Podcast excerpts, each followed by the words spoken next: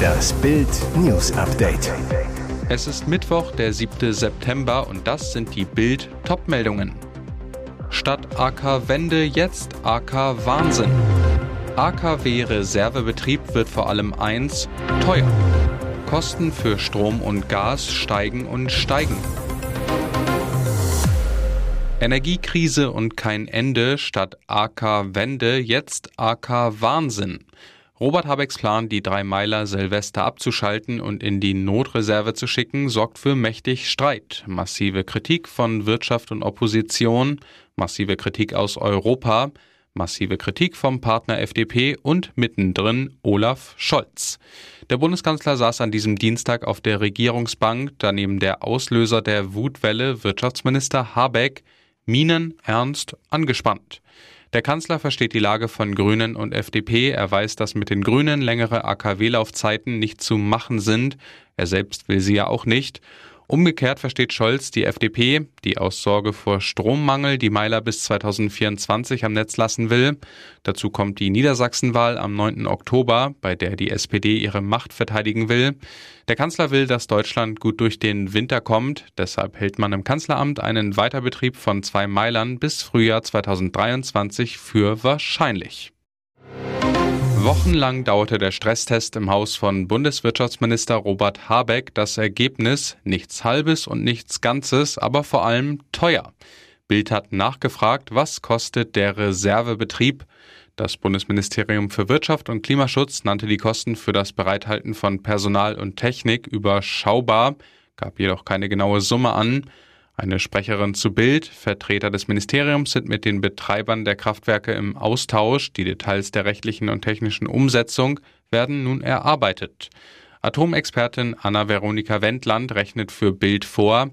Die Kosten hängen vom Strompreis ab. Wenn die Anlage mit Nachkühlbetrieb auf Standby gehalten wird, zieht sie vielleicht 10 Megawatt Eigenbedarf, also 240 Megawattstunden an einem Tag. Wenn, wie derzeit, die Megawattstunde 1000 Euro kostet, kommt man auf 240.000 Euro an einem Tag. Andere Kosten, zum Beispiel fürs Personal, kommen da noch oben drauf. Heißt womöglich eine halbe Million Euro pro Tag für die beiden Meiler. Kosten für Strom und Gas steigen und steigen. Im Schnitt kostet die Kilowattstunde in diesem Jahr rund 41 Cent und ist damit teurer als jemals zuvor.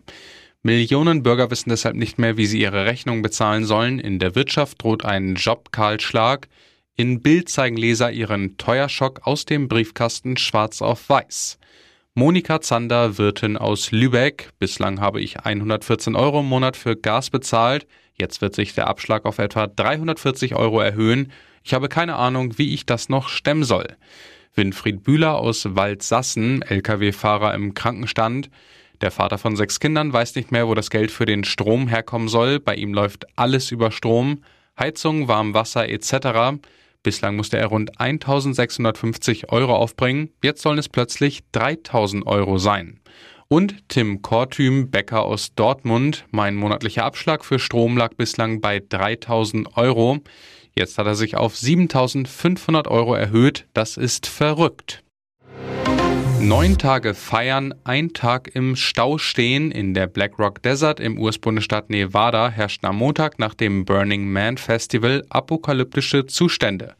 Nachdem das XXL-Festival wegen der Corona-Pandemie zwei Jahre pausieren musste, hatten 80.000 Techno-Fans, Künstler und Pyrotechniker in der Parallelwelt der temporären Stadt Black Rock City seit dem 28. August gefeiert.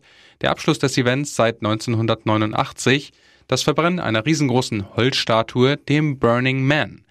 Im Laufe der Woche erreichten die Temperaturen Spitzenwerte von 40 Grad. Am Samstag wurde das Festival von einem Sandsturm heimgesucht, der alles mit Staub bedeckte und die Organisatoren dazu zwang, die Ein- und Ausgänge des Geländes zu schließen.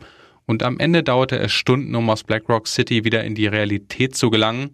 In sozialen Netzwerken wurden Fotos gepostet, auf denen 15 Kilometer lange Fahrspuren zu sehen waren.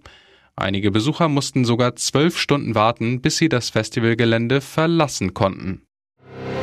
Das könnte der T des K.O. sein. Drei Tage nach der 0 zu 4 Klatsche in Frankfurt blamiert sich RB Leipzig auch in der Champions League, kassiert eine 1 zu 4 Heimpleite gegen Schachtjor Donetsk. Pokalsiegertrainer Domenico Tedesco steht nach dem Saisonfehlstart vor dem Aus. Der Coach bei The Zone es ist schwierig, die passenden Worte zu finden. Es ist der Wahnsinn, die Jungs wollten. Der Coach auf die Frage, ob er erwartet, dass er gehen muss, darüber mache ich mir überhaupt keine Gedanken. Ich bin nach dem Spiel enttäuscht. Morgen sieht die Welt wieder ein bisschen anders aus und wir blicken nach vorne auf Dortmund.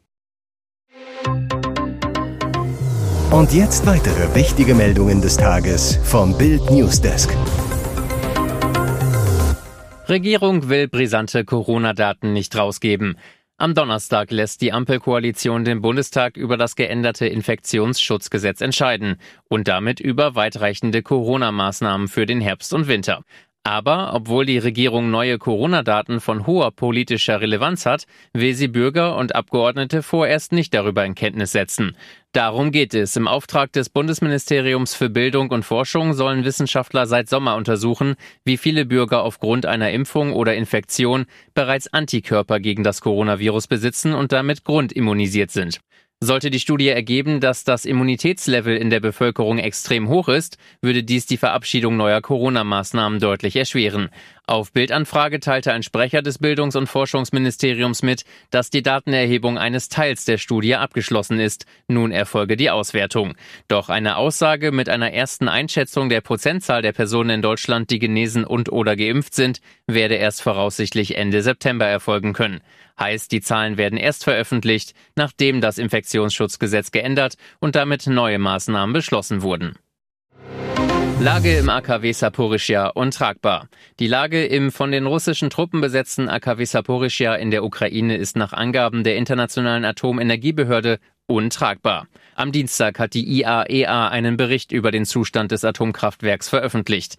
Die Sorge, es könnte ein nuklearer Unfall drohen.